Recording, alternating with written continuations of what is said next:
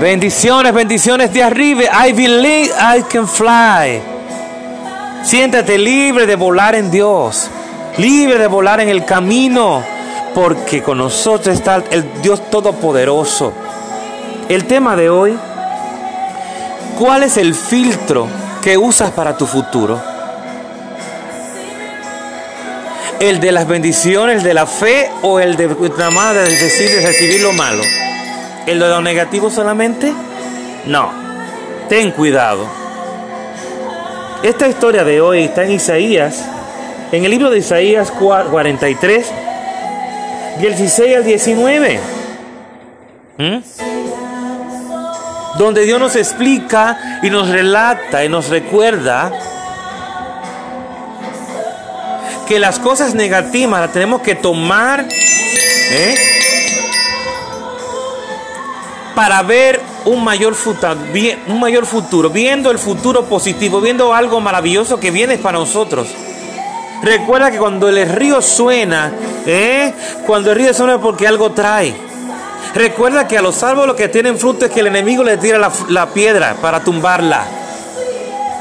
Recuerda que en el momento en que estamos celebrando es que él aprovecha y dice, ah, está celebrando, déjame mandarle este, este, este, este dardo para tumbarlo. No, él puede hacer lo que sea, pero no puede vencernos. Y si Dios permite que nos pase algo, es para bien. Recuerda eso, todo obra para bien. Esa es mi palabra que la tengo desde mitad de año y me ha resultado. Porque nuestro Dios es un Dios de orden. Él no hace las cosas porque sí, es porque Él tiene un propósito. Es porque Él ya tiene un norte ya decidido para nosotros. Que a través de ese proceso, que a través de esa prueba, Él se va a glorificar de manera sobreabundante. Pero tú tienes que creerlo. Tú tienes que tomar esa actitud positiva. Tú tienes que tomar una actitud correcta ante cualquier circunstancia. No le permita al diablo que se ría de ti ni que se salga con la suya. No se lo permitas. Aleluya.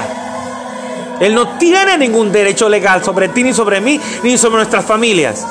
Él está vencido en el nombre de Jesús porque Él fue vencido en la cruz del Calvario. Y a diario lo vencemos con nuestra fe, lo vencemos con nuestra obediencia a la palabra, lo vencemos con nuestro sometimiento eh, ante el Padre Celestial. Medita en estas palabras.